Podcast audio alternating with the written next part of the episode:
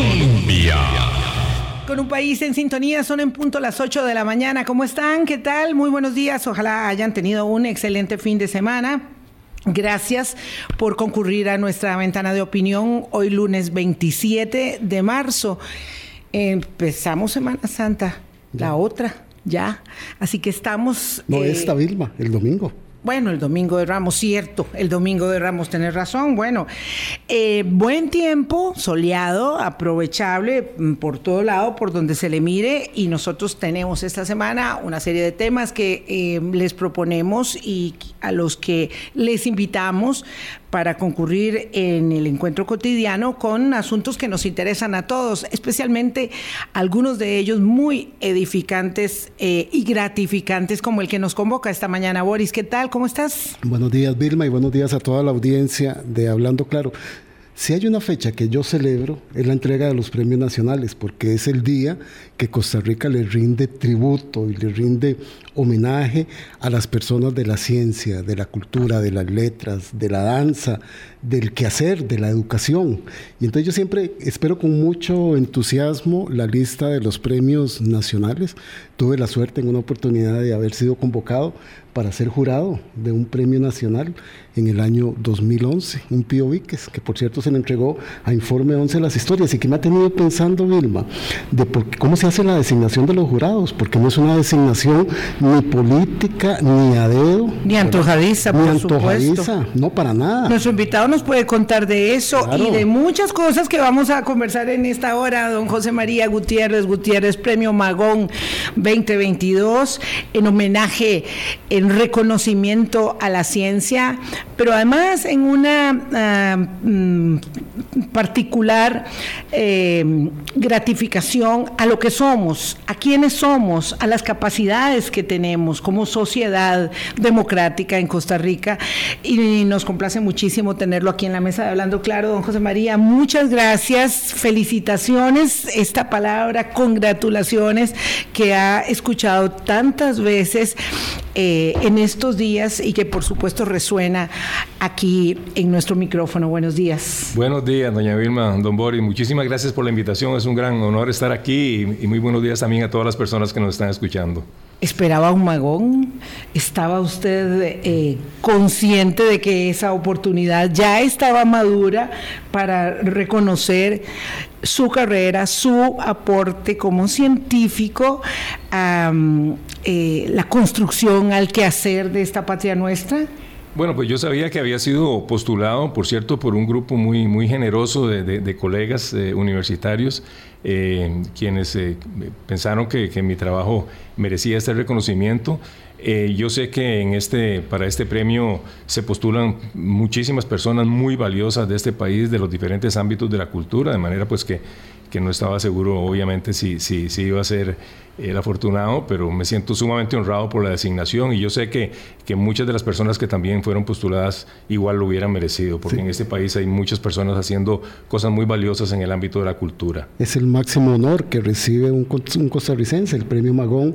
Es un reconocimiento a una trayectoria, más de 40 años tiene el doctor Gutiérrez Gutiérrez de estar estudiando, investigando, haciendo alianzas internacionales en inmunología humana y en mordedura de serpientes. Sí, yo, yo he mencionado eh, después de este reconocimiento que, que yo, yo tomo esto como un reconocimiento personal, por supuesto, con, con mucha honra, pero también lo tomo como un reconocimiento colectivo, porque este proyecto del, enfrentamiento, el estudio de las mordeduras de serpiente y la búsqueda de soluciones ha sido un proyecto país en realidad, y eso es muy bonito. Es un proyecto que arranca desde las primeras décadas del siglo XX con el trabajo de Clodomiro Picado Dwight y se continúa a lo largo del tiempo con el trabajo de muchas personas en el Instituto Clodomiro Picado, en la Facultad de Microbiología, en la Universidad de Costa Rica, en el Sistema de Salud Pública costarricense, la Caja Costarricense del Seguro Social, el Ministerio de Salud y también en las comunidades, porque mucho del esfuerzo que ha hecho este país por reducir el impacto de las mordeduras de serpientes es un esfuerzo que surge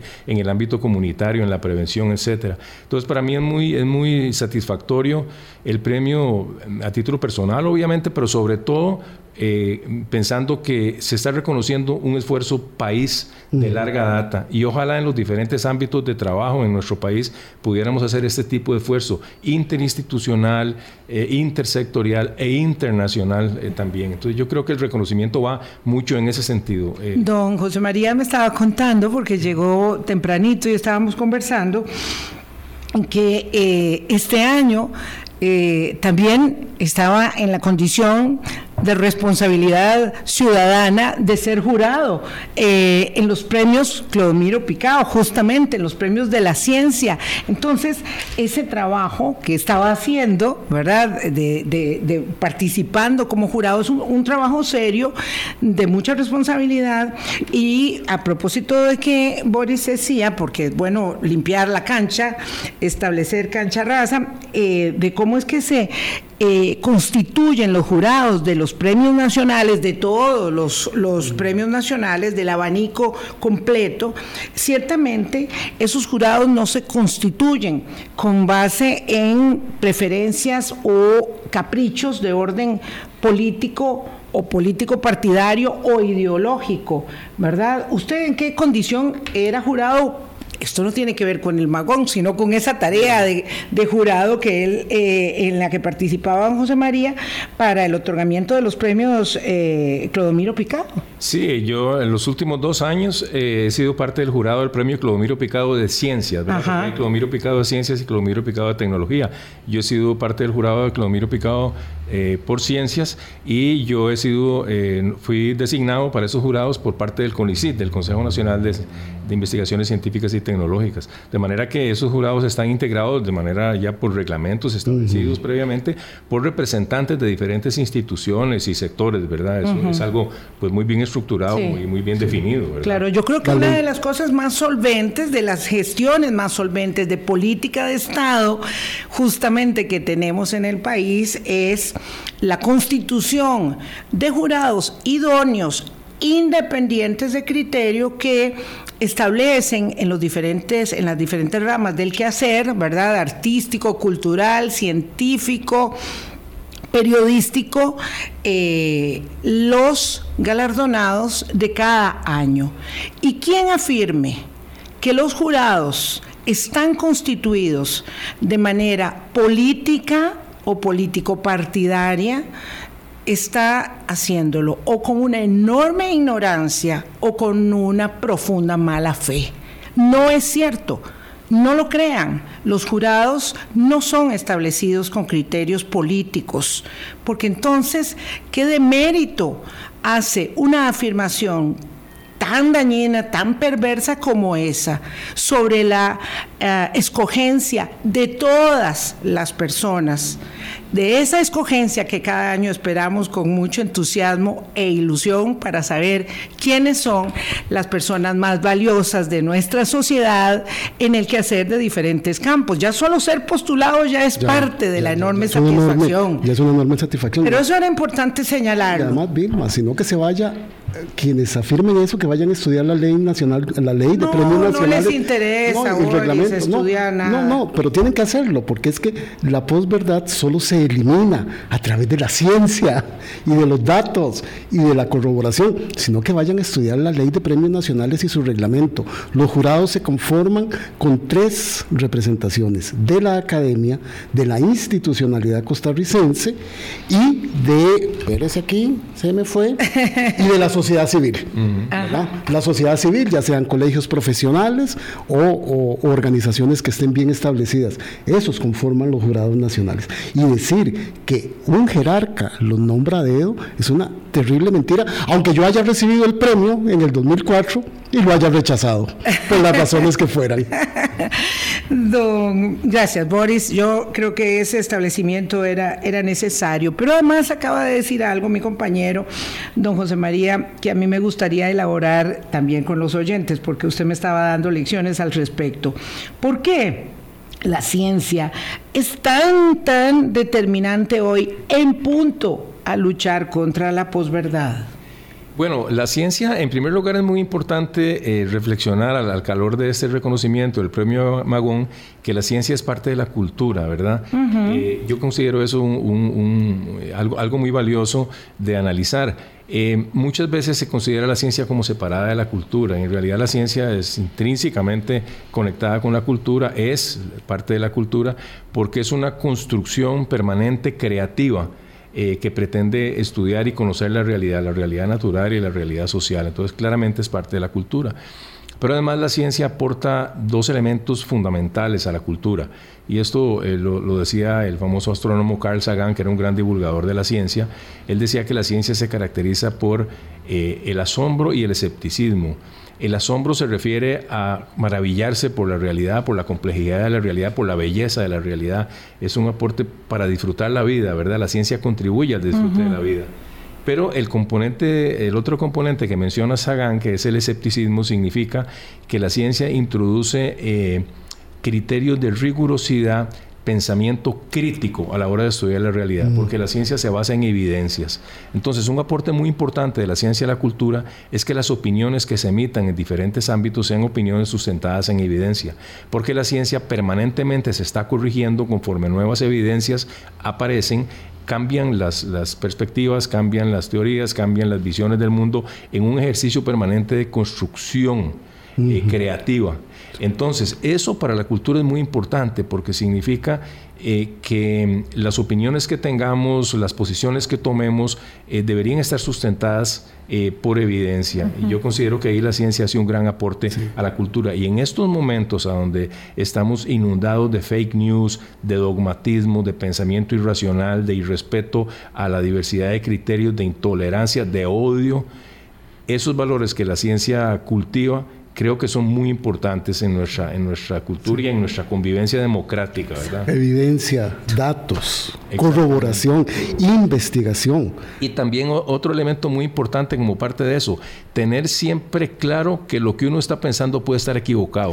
Por lo tanto, tener una actitud de apertura a lo que opinan las otras y las otras personas y de apertura a encontrar nuevas evidencias para modificar las mismas opiniones que uno tiene. Y para dialogar, doctor, doctor Gutiérrez, que es parte también de la conformación del, del hecho científico.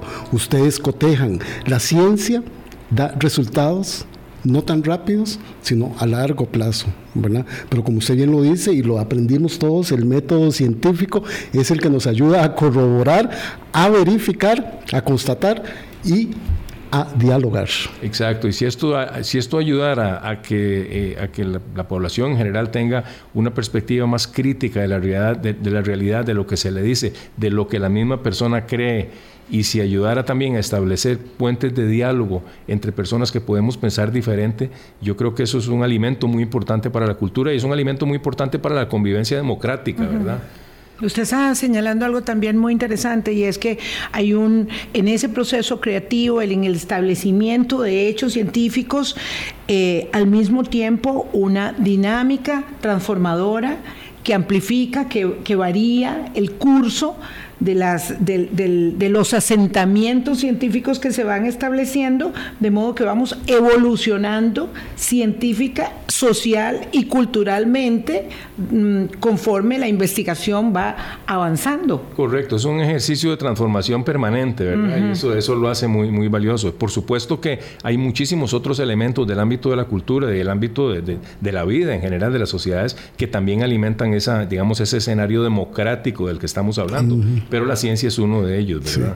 Ah, vamos a adelantar una, una, pausa para volver, porque estábamos hablando, digamos, en términos eh, generales sobre el otorgamiento de este magón, pero vamos a ver quién es, eh, quién era ese niño inquieto que se convirtió en científico y que hoy es nuestro representante del máximo galardón a la cultura del país, el premio Magón. Regálame solo unos segunditos, es que claro, caigo, reparo ahora en escuchando al doctor Gutiérrez y escuchándote a vos, la valía de este momento del premio, valida la ciencia en una corriente que estamos enfrentando en el país y en el mundo, anticiencia, antivacunas, ¿verdad? Entonces, también muy meritorio. También, eh, eh, eh, Boris y Vilma, eso nos hace, nos hace reflexionar sobre si este país le está dando suficiente apoyo a la ciencia Y yo creo que la respuesta es que no. Que no. ¿Verdad? Y esto nos tiene que llevar a reflexionar cómo podemos como sociedad construir un entorno más favorable para el desarrollo de la ciencia, para el desarrollo de vocaciones científicas, el estímulo a la educación científica. Son tareas pendientes que tenemos y yo espero que este reconocimiento, este premio, sirva para hacernos reflexionar sobre cómo podemos darle mayor peso a la ciencia y a la cultura en general, que no lo estamos haciendo. Y a la educación. Y a la educación. Y a la educación. Y a la educación, por supuesto. 816. Ya venimos. Colombia. Con un país en sintonía, 8, 17 minutos de la mañana. Nos honra con su presencia en la mesa de Hablando Claro el doctor José María Gutiérrez, Premio Magón 2022, el máximo galardón a la cultura costarricense en el que nos reconocemos, porque este es el, el premio, el galardón de don José María Gutiérrez, pero ahí nos reconocemos de una u otra manera todos eh, en la sociedad costarricense como hacedores, como constructores de nuestro, de nuestro presente y de nuestro futuro.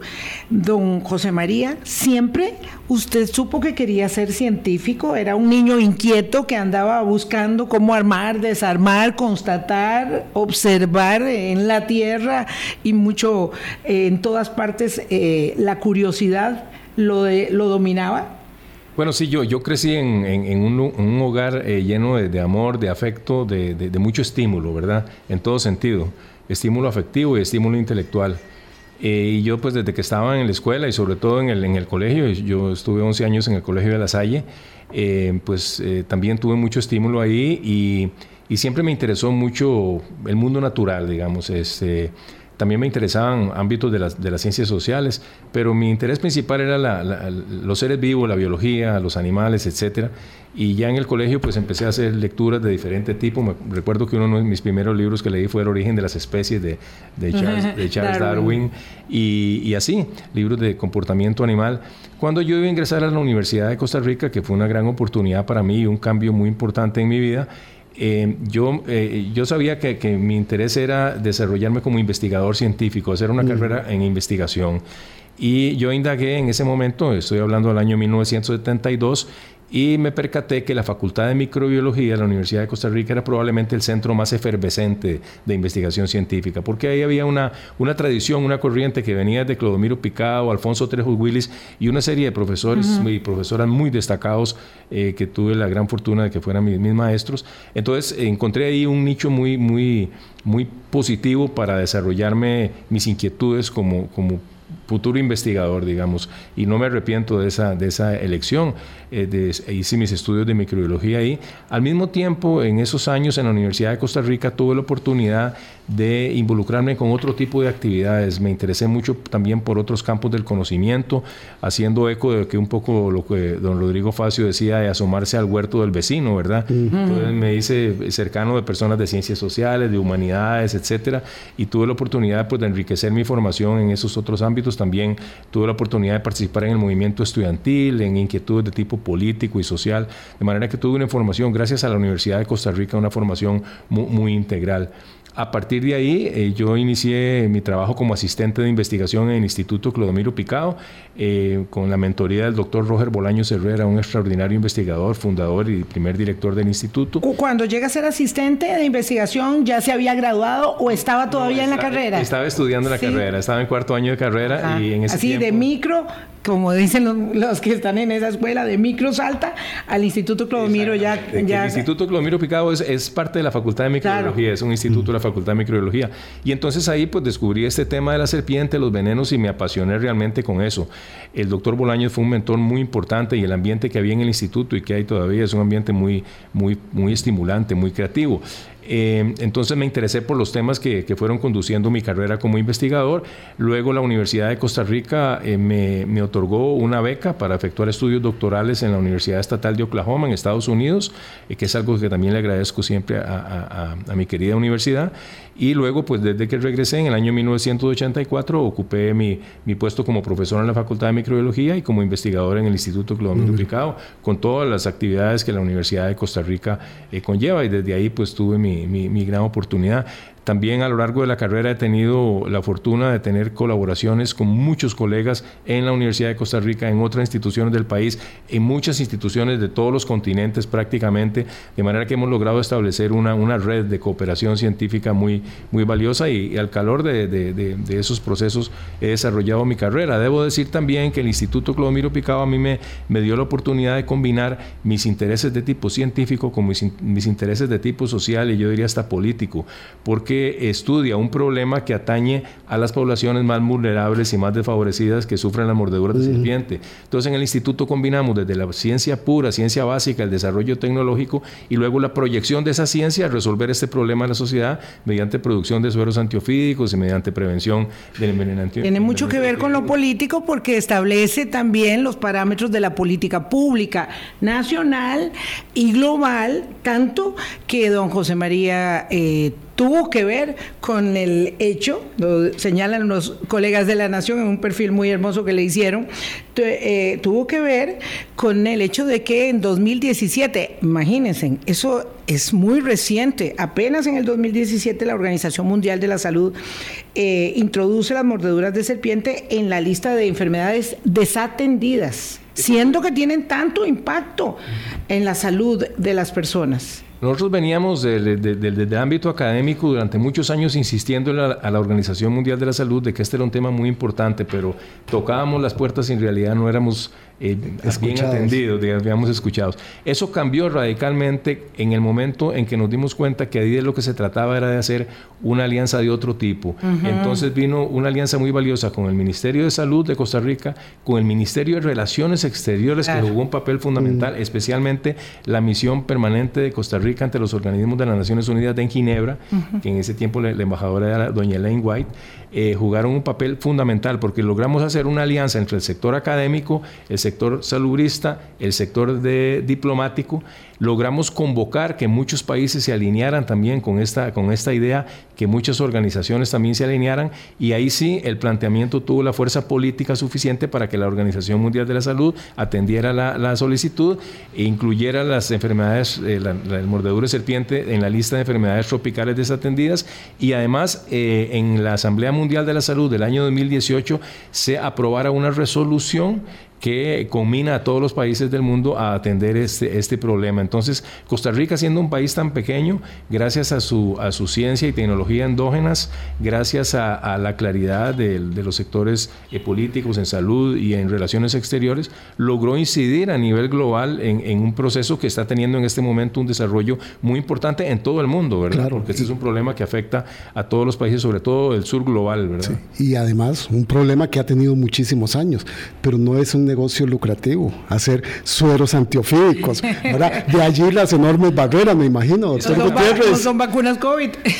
una una de, los elementos que definen una enfermedad tropical desatendida es que es una enfermedad que afecta fundamentalmente a sectores muy desfavorecidos y que por lo tanto no despierta el interés de las grandes empresas farmacéuticas ni de las grandes agendas de investigación del mundo. Estamos hablando de dos y medio millones de personas que sufren eh, por el eh, eh, mordeduras de serpientes y y otros animales venenosos también, ¿verdad?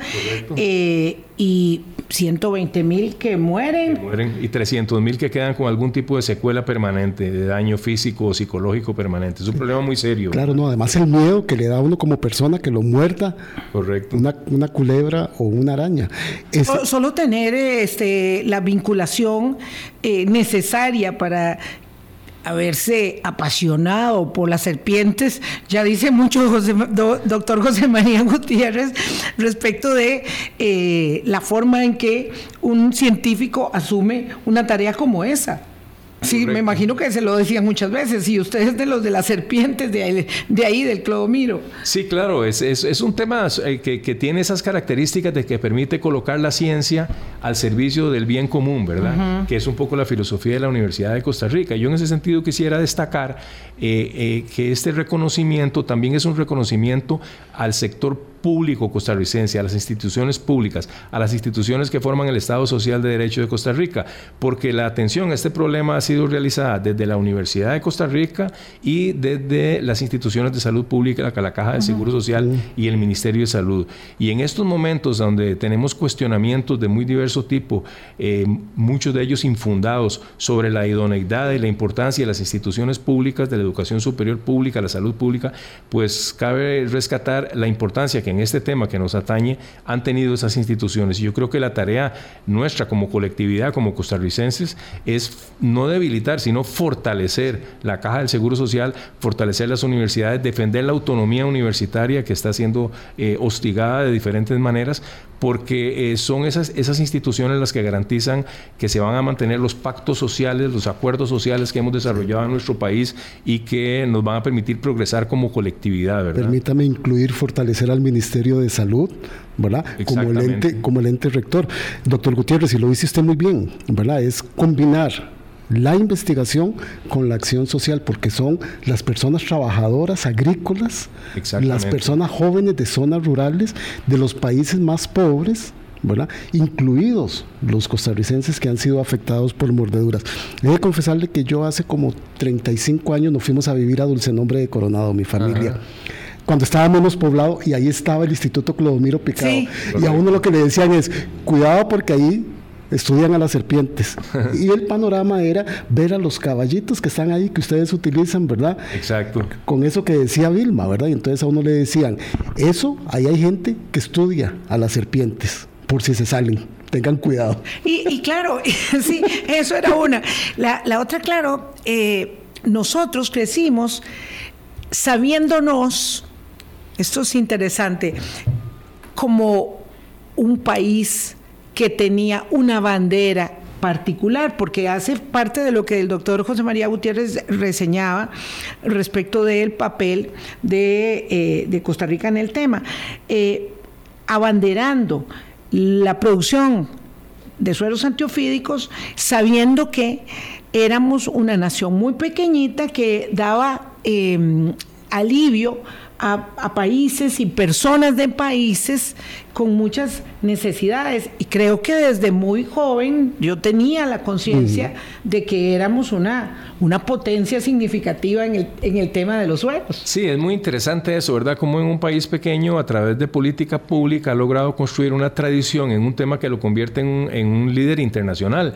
El Instituto Clodomiro Picado es un líder en términos de eh, académicos, de investigación científica, ¿verdad? es muy respetado internacionalmente. Es muy respetado internacionalmente. Y el Instituto Clodomiro Picado, que inició produciendo sueros antiofídicos solo para Costa Rica, esa era su misión inicial, luego fue creciendo. En este momento producimos sueros para Costa Rica, para el resto de Centroamérica, para Ecuador, eh, estamos empezando a aportar en Perú, en Colombia, en algunas islas del Caribe, Guyana Francesa, y quizá uno de los proyectos más ambiciosos desarrollados en, la última década es la producción de un suero antiofídico para el África subsahariana, que es una región del mundo donde hay una, una crisis de abastecimiento enorme de suero antiofídico. En este momento estamos distribuyendo suero antiofídico a, Nigeria, a Burkina Faso, a Mali, a Benín, a República Centroafricana, Etiopía, Sudán del Sur, eh, y, y hay perspectivas de iniciar distribución a Kenia y algunos países del sur del continente africano. Entonces es una, es una proyección enorme, continental, global, eh, de, un, de, un esfuerzo de científico, tecnológico, salubrista desarrollado desde un país pequeño en Centroamérica, ¿verdad? Claro. Se nos dibuja una gran sonrisa en, el, en la cara, ¿verdad? escuchando al doctor José María Gutiérrez, estoy segura que ustedes también, ahí donde se encuentren eh, conectados con nuestra audición de esta mañana, es que es muy, muy satisfactorio particularmente en un país donde nos cuesta darnos mérito, eh, nos estamos eh, remarcando mucho las cosas que, que, no están bien, las que hay que mejorar, pero en tono de lamento y no de determinación para el hacer. Y usted ha señalado varias veces la importancia eh, del pacto social, ¿verdad? Eh, que eh, nutre los y, y, dará fortaleza a los cimientos de las instituciones que tenemos y cómo ellas dan a las personas, a los ciudadanos, científicos y no científicos eh, las posibilidades de crecimiento para además no solamente este, eh, gratificarse en la realización profesional, sino darle, retribuirle al país, así como usted es eh, depositario de oportunidades de la educación pública, devolverle con la investigación. Correcto. Yo siempre le comento a las estudiantes y los estudiantes a, quienes les enseñamos que en este momento en particular y siempre eh, es muy importante que las personas hagan una combinación de lo que yo llamo las agendas individuales y las agendas colectivas, ¿verdad? Todos tenemos nuestros propios sueños, todos tenemos nuestras ambiciones, todos tenemos nuestros proyectos personales y eso es muy válido y muy loable, pero nosotros tenemos que combinar esos proyectos personales con eh, un compromiso colectivo, ¿verdad? En, preguntarnos, uno como estudiante universitario, como profesional, como ciudadano y ciudadana, uno tiene que pensar de qué manera uno le puede retribuir a la comunidad, al país, eh, lo que uno ha recibido de, ese país, ¿verdad? Entonces esa, esa combinación de agendas individuales y agendas colectivas es muy importante, particularmente en estos momentos donde lamentablemente la, digamos que hay, hay, hay valores que, que, están presentes en la sociedad que tienden a cultivar el individualismo, tienen a cultivar el mercantilismo, tienen a cultivar la banalidad y son valores que nos alejan de esa convivencia democrática, solidaria que se requiere para que un país avance por buenos senderos, ¿verdad? Este país ha construido a lo largo de décadas eh, pactos sociales muy importantes, desde las grandes reformas de, de, los años 40 y desde antes, ¿verdad? Pactos que nos han permitido eh, eh, entendernos como sociedad en un, contexto colectivo respetuoso y, de fomento al desarrollo de, las potencialidades de las personas, con muchos defectos, pero esa institucionalidad es algo muy valioso y yo siento que en estos momentos esa institucionalidad pública, que es el, lo que cimenta nuestro pacto social, eh, está en entredicho, ¿verdad? Está en entredicho de una manera, creo yo, equivocada, a donde se trata de debilitar lo público para favorecer lo privado en muchas ocasiones y eh, pues eso no nos va a llevar por senderos de prosperidad, de equidad, de solidaridad, nos va a llevar por senderos que ya algunos otros países este, de nuestra región han visto, a donde las instituciones públicas se han visto claramente debilitadas y a donde a lo que lleva eso es un aumento en la inequidad, un aumento en la separación, un, un aumento en la violencia en la sociedad.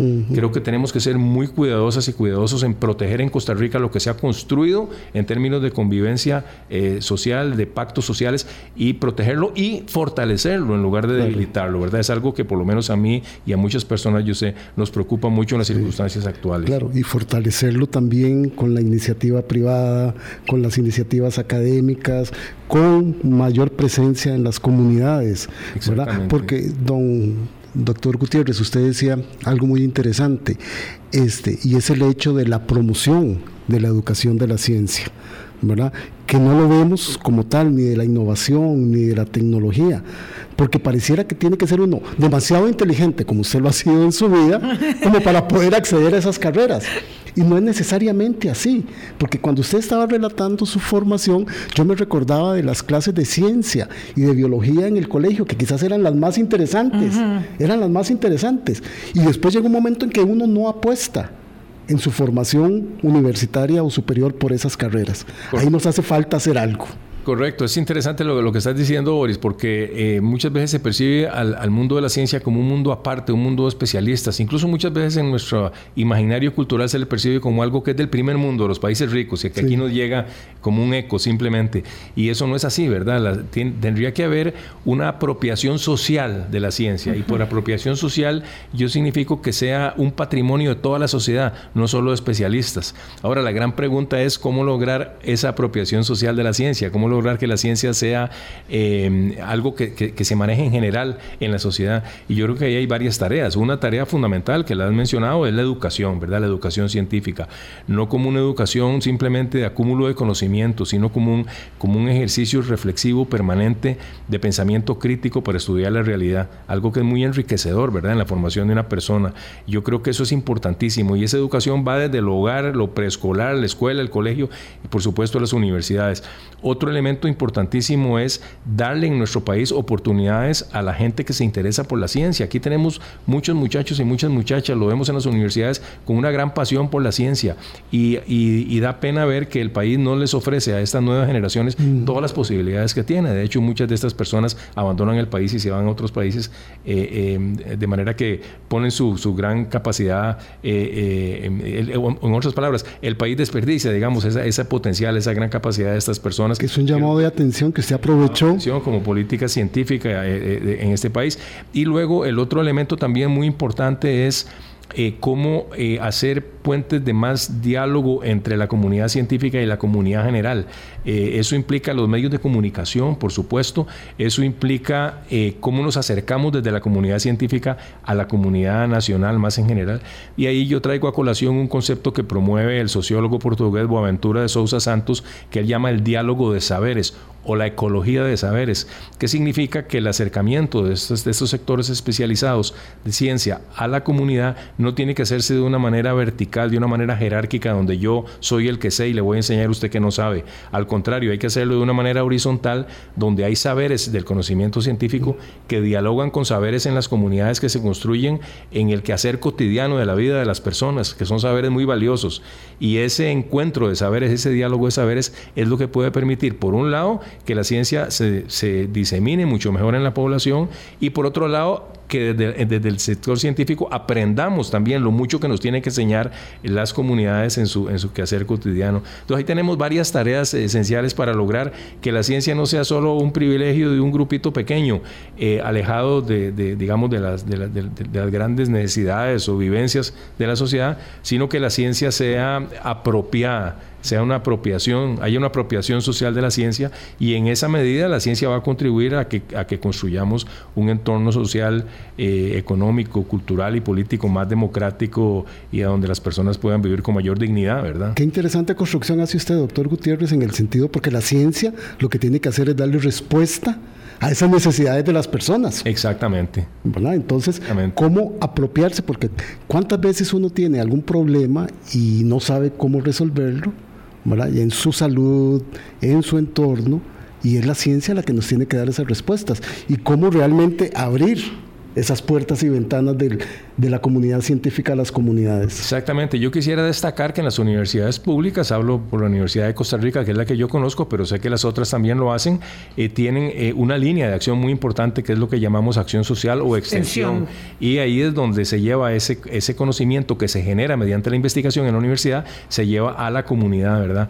Eh, de una manera dialógica y de una manera que aporta muchísimo. Por ejemplo, en la Universidad de Costa Rica, todas las estudiantes y todos los estudiantes tienen que cumplir 300 horas de trabajo comunal universitario. Esa es, una creación genial, ¿verdad?, en, la universidad, porque significa un, miles de horas eh, de, de dedicación a las comunidades, de diálogo con las comunidades y de aporte de la universidad a las comunidades. Entonces, eso es algo muy valioso que hay que rescatar. A veces se ven las universidades únicamente como centros de formación de profesionales. A veces yo escucho argumentos de que el presupuesto universitario tiene que justificarse en términos de cuántos profesionales gradúa por colones que se le suministran. Eso es un error conceptual enorme, porque la universidad, además de formar profesionales, que es una actividad central, también genera conocimiento mediante la investigación y genera proyección a la comunidad mediante la acción social. Y esos son valores elementales, sustanciales de la universidad que tienen que ser considerados a la hora de valorar lo que significa el aporte universitario a la sociedad.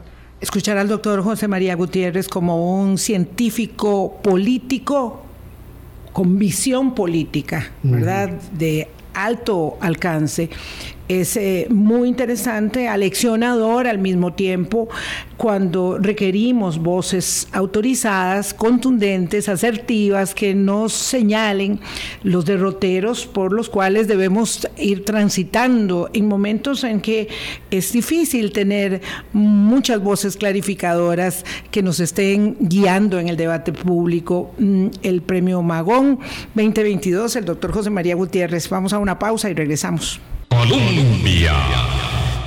Y en sintonía 8.41 minutos de la mañana. Iniciamos semana esta será una semana desafiante. Hay una eh, marcha nacional del sector agro que va a ser acompañada también por las universidades públicas.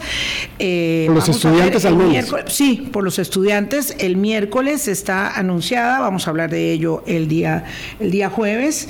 Y vamos a mantener el dedo en el reglón respecto del tema de eh, la crisis en el manejo y en la gestión política de política pública de la Caja Costarricense de Seguro Social. Este es un énfasis temático sobre el cual vamos a mantener eh, mucha, mucha atención. Hoy conversamos con el premio Magón 2022, eh, el doctor José María Gutiérrez, que establece algo que para todos es muy interesante y estoy segura que ustedes escuchándolo eh, dicen que significativo entender la ciencia como un constructo cultural, ¿verdad?, para la sociedad y no desarticulado, pero además rompiendo un paradigma que me parece que es muy necesario, es cada vez tener a la ciencia, a la academia científica más cerca de la comunidad, más en interacción, eh, conversando sobre estos temas y muchos otros para mm, dejar de ver a la ciencia en un laboratorio aislada, entre pares nada más, sino como parte nuestra y nosotros de ella. Correcto, e, eso es importantísimo, ¿verdad?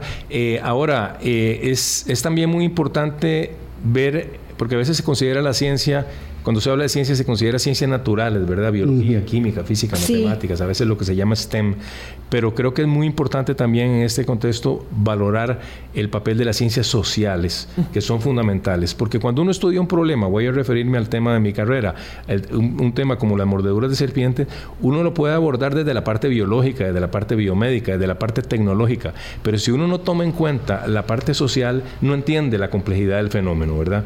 Y por la parte social yo eh, quiero decir, si uno no estudia, por ejemplo, quiénes son las personas mordidas por serpiente, cuáles son los contextos sociales donde viven, por qué esas personas tienen más riesgo para sufrir una mordedura, cómo está organizado el sistema de salud, cómo se gestiona la salud pública, cuál es el acceso que tienen esas personas a medicamentos, cuál es el, acceso que tienen esas personas a servicios de rehabilitación y compensación, cuáles son las concepciones culturales que tienen esas personas sobre lo que son las serpientes y lo que es una mordedura de serpiente. Entonces, cuando uno ve la complejidad de un fenómeno así y prácticamente todos los fenómenos de la realidad tienen esa complejidad, tiene necesariamente que eh, fomentar una, una interlocución, un trabajo interdisciplinario y transdisciplinario de ciencias naturales y ciencias sociales. A veces a mí me preocupa cuando se trata de hablar de fomentar vocaciones científicas que se enfoca todo mucho a las ciencias naturales y a las STEM. Y yo creo que hay que ser muy respetuoso del desarrollo de las ciencias sociales y de otros ámbitos del conocimiento que trascienden a la ciencia, ¿verdad? a la cultura en general. Tenemos que tener vocaciones en, todo, en, todo, en todos estos ámbitos porque todos contribuyen a un mejor conocimiento de la realidad y a una construcción de, escenarios sociales más democráticos, más de más prosperidad, ¿verdad? Claro, porque es algo muy importante a considerar. Son respuestas integrales, como estamos entendiendo. respuestas integrales a problemas complejos integrales. Doctor, no quiero que se nos vaya el programa sin que nos diga cómo está la situación en Costa Rica. Si nosotros somos un país referente a nivel mundial, tanto en la producción de sueros como en la verificación de sueros que hacen otros países, que es parte de lo que hacen ustedes, ¿cómo estamos en la atención de las personas acá? Yo diría sin, sin, sin entrar en, sin, sin pretender tener un tono autocomplaciente, yo diría que estamos muy bien, ¿verdad? En primer lugar, porque se, estudia el problema. En segundo lugar, porque se producen los sueros que el país necesita. En tercer lugar, porque la Caja Costarricense de Seguro Social adquiere esos sueros y los distribuye a todo nivel. Tenemos sueros antiofídicos en hospitales, en clínicas y también en EVAIS, lo que garantiza que una persona mordida por serpiente llega rápidamente a un centro de salud. Mm. Tenemos profesionales de la salud muy competentes en todo el sector eh, de, de la Caja Costarricense de Seguro Social que están capacitados para el tratamiento de una persona de esas. Y también muy importante, y tiene que ver con lo que hablábamos de la cultura científica, tenemos una población educada eh, en el sentido de que sabe que si es mordido por una serpiente, tiene que ir rápidamente. rápidamente a un centro de salud. Todo eso hace que el problema en Costa Rica esté bastante controlado. Tenemos 600 casos al año de mordeduras de serpiente, pero la mayoría de los casos evolucionan bien. Desafortunadamente siempre hay algunas personas que mueren. Tenemos entre uno y cuatro personas que mueren cada año más o menos eh, por diferentes circunstancias, generalmente porque llegan un poco tarde al tratamiento pero es un ejemplo Costa Rica de cómo eh, no solo hemos construido una base científica y tecnológica, sino también un sistema de institucionalidad de salud pública que atiende el problema y lo resuelve de una manera mm. ejemplar, yo diría. ¿De qué manera, perdón, Boris, es que el doctor Isaza, un querido oyente, nos había hecho esa pregunta justamente cómo se pueden organizar las comunidades de muy pocos recursos que están muy alejadas de un centro de salud cercano, digamos tres horas, cuatro horas, cinco, para que puedan obtener sueros antiofídicos este, contra el veneno de las serpientes venenosas. Bueno, los sueros antiofídicos. Bueno, contra el veneno, por supuesto.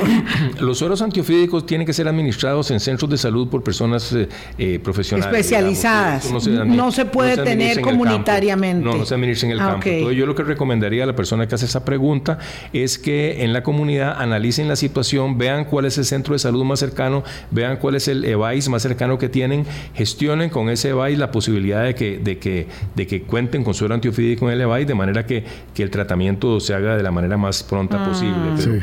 Yo diría que ahí la organización tiene que ser en términos de eh, asegurarse que en, que en, los centros de salud más cercanos haya sueros antiofídicos y también asegurar una gestión del traslado de esas personas de la manera, más rápida. Ahí es, es como con la prevención de eventos sísmicos y ello, uno tiene que estar preparado sabiendo que puede ocurrir. ¿Qué hacer en caso si alguien lo muerde una serpiente? ¿Cuál es el hospital más cercano, el EVAIS más cercano, la clínica más cercana? ¿Quién lo va a transportar y de qué manera? ¿Cómo se activa la comunidad virtud a un caso de emergencia? Exactamente. Y ahí entonces volvemos a la importancia de la organización comunitaria. ¿Y cuáles son los territorios más complejos en incidencia de mordeduras? Bueno, en Costa Rica tenemos, unas, tenemos 25 especies de serpientes venenosas, pero hay una que es la, titular, la principal, que es la terciopelo. La terciopelo es la que Tiene la fama mala bien ganada. Bastante. Eh, e, ella es la que causa más del 70% de las mordeduras y todas las mordeduras severas, etcétera. ¿Dónde está la terciopelo? Está en el Pacífico Central, el Pacífico Sur, región Caribe y región Norte, regiones tropicales húmedas, digamos. En, esos lugares es donde hay mayor incidencia de envenenamientos y los envenenamientos más, más, eh, más peligrosos, ¿verdad? Pero como decía, afortunadamente el sistema nuestro de salud está muy, muy, preparado, digamos, para atender esas, esas situaciones. Yo no sabía que estaban en los EBAIS, eso es muy importante saber. Eso es un hallazgo muy interesante y dicho sea de paso es algo en lo que Costa Rica le está aportando al mundo, porque en general en, en, todo el mundo los antivenenos están o los sueros antiofídicos en los hospitales, y en clínicas, eh, muchas veces lejos de zonas rurales, por ejemplo. Y no en la atención primaria primaria. Y, no en la atención primaria. Esto lo están discutiendo mucho ahora en Brasil, en la región amazónica, porque en las comunidades indígenas, eh, en, en, los puestos de salud rural, ahí no, no cuentan con suero antiofídico por, por una cuestión de legislación y las personas tienen que trasladarse a veces 20, horas para llegar a un centro de salud. En Costa Rica hemos dado un, avance, el hecho de que, y es un, estudio reciente efectuado con colegas de la Facultad de Farmacia de la Universidad de Costa Rica, eh, hicimos un censo de dónde están los sueros antiofídicos y efectivamente mucho se va y sobre todo en zonas de alta incidencia, ahí hay sueros antiofídicos. Entonces una persona llega rápido a un EVAIS, se administra el suero antiofídico y luego se le traslada a una clínica o un hospital para seguir el tratamiento, pero ya lleva adelantado el tratamiento con el suero antiofídico a ese nivel. Eso ha sido un gran avance en Costa Rica. Doctor eh, José María Gutiérrez, si pudiese establecer su eh, eh, lista de necesidades, requerimientos para cumplir aspiraciones más grandes como país en la producción de sueros antiofídicos eh, y como país en la producción de más profesionales y mejores en este y otros campos, ¿qué, pediría usted a, la democracia costarricense? Bueno, si, nos, si vemos el ámbito este científico tecnológico, yo pediría en primer lugar que el sector político de este país entienda que la ciencia y la tecnología no son lujos, no son actividades ancilares, son actividades centrales de un país que pretende tener prosperidad y equidad, ¿verdad? Entonces, que haya una voluntad política de darle a la ciencia y a la tecnología eh, lo que, y a la cultura en general lo que se merece, ¿verdad? Eso es, ahí hay un, deseo, digamos, de tipo político. Por otra parte, eh, yo diría que es importante ubicar esfuerzos como este del Instituto Clodomiro Picado y reforzarlos aún más, ¿verdad? El Instituto Clodomiro Picado tiene un potencial enorme eh, pero necesita inversión, necesita mejoramiento en infraestructura, necesita contratación de más personal para poder proyectarse aún más. Este, eh, por ejemplo, en este momento el instituto, bueno, hace unos años desarrolló una tecnología para producir derivados de sangre humana, que es otra línea de trabajo, ¿verdad? Es producción de inmunoglobulinas, producción de albúmina, que lo necesita mucho nuestro sistema de salud. Bueno, ahí se requeriría una inversión país para que esa línea tecnológica que ya está desarrollada se consolide y el país eh, se convierta en un país autónomo, así como lo ha sido en suelos antiofídicos, en productos derivados de sangre humana, por ejemplo. Ahí hace falta voluntad política, hace falta inversión en un país. Y en un, en un eh, espacio más general, yo diría que, que este país tiene que cuidar muchísimo lo que ha construido en institucionalidad pública tiene que reforzarlo, protegerlo y eh, desarrollarlo hacia nuevos horizontes. Yo creo que un país que tiene una institucionalidad pública reforzada y fortalecida es un país que camina por senderos de equidad, de prosperidad, de solidaridad y creo que nuestro país eh, tiene mucho que avanzar todavía en ese sentido. De manera que esos serían como, mis sueños para compartir con ustedes.